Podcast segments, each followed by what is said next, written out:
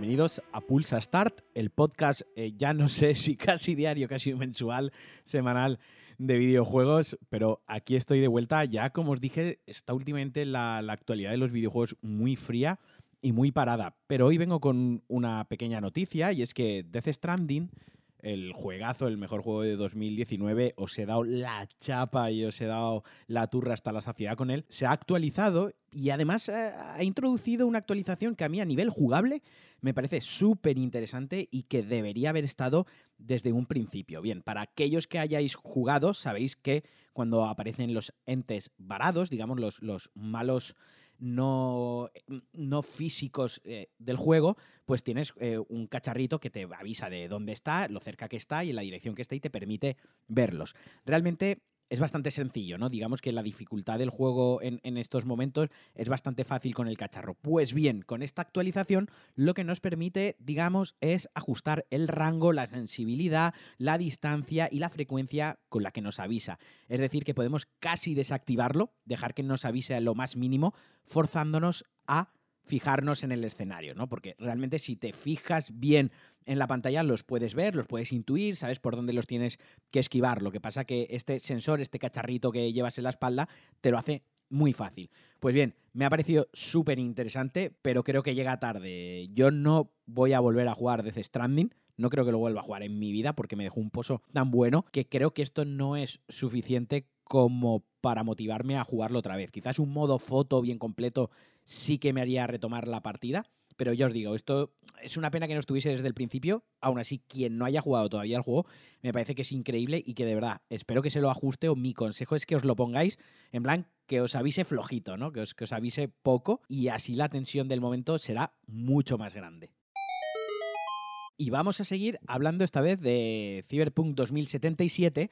Y es que los desarrolladores han comentado, han dado a conocer que el juego, aparte de la Main Quest, de la historia principal, contará con 75 misiones secundarias pequeñas. Y digo pequeñas entre comillas, las vamos a poner entre comillado, porque quien haya jugado The Witcher 3 sabe que habían misiones secundarias que te podían llevar dos horas y que estaban súper bien escritas, que, de verdad que eran una pasada y que parecían una misión principal. Así que eh, el juego va a ser enorme, o sea, cada vez tiene mejor pinta. Ya sabéis, eh, el último podcast lo comenté que se había retrasado unos meses, que además este retraso no iba a impedir el, crunch o la explotación laboral que sufren los desarrolladores de videojuegos cuando un juego está a punto de salir.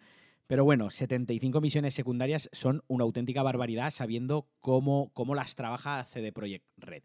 Y otra cosita, también han comentado que han estado experimentando con la realidad virtual para que el juego se pudiese jugar en VR, pero directamente no era factible, digamos que, que no casaba o no se llevaba bien con la propuesta jugable que quieren plantear o cómo quieren que vivamos la experiencia.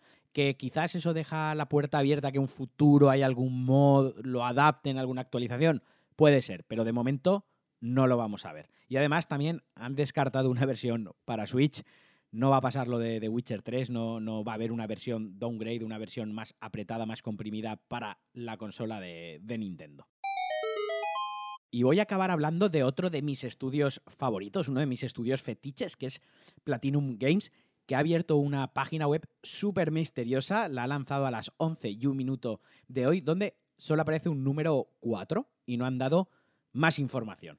De momento sabemos que están desarrollando mm, Bayonetta 3 y que además están desarrollando otro juego para la nueva generación. Y luego hay algunos rumores de que quizás a través de una campaña de Kickstarter, a través de micromecenazgo, puedan publicar una adaptación de Wonderful One on One, que era un exclusivo de Wii U, quizás para Switch y quizás para otras eh, plataformas, o un remake de Beautiful Joe.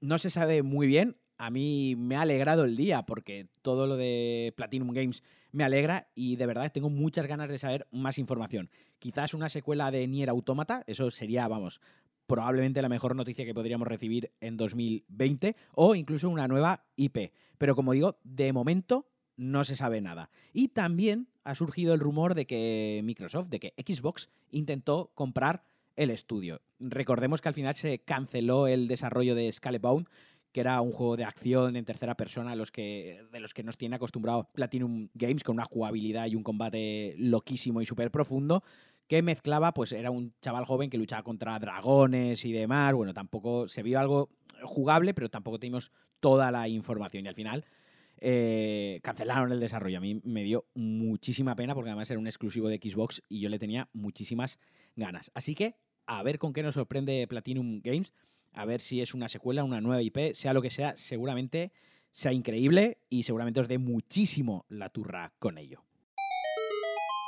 Y no quiero acabar el podcast de hoy porque no lo había comentado, porque se anunció hace creo que una semana eh, el juego que van a sacar de Oliver y Benji, el juego de fútbol sobre la serie con la que hemos crecido prácticamente todos y ya hay un, hay un gameplay ya publicado de lo que sería un partido completo. A ver, yo tengo mis reservas con el juego, sobre todo con las animaciones cuando corren, pero es que me parece una locura tan maravillosa que, joder, yo me lo voy a comprar, por malo que sea, me lo voy a comprar. Eh, no es como en los juegos de Dragon Ball, que al final todos los años sale uno o dos juegos de Dragon Ball, de, de, Captain Tsubasa, de, de, Oliver y Benji, hace un montón que no sale un juego y mucho menos un juego así frenético de, digamos, de acción, ¿no? De, de fútbol como tal.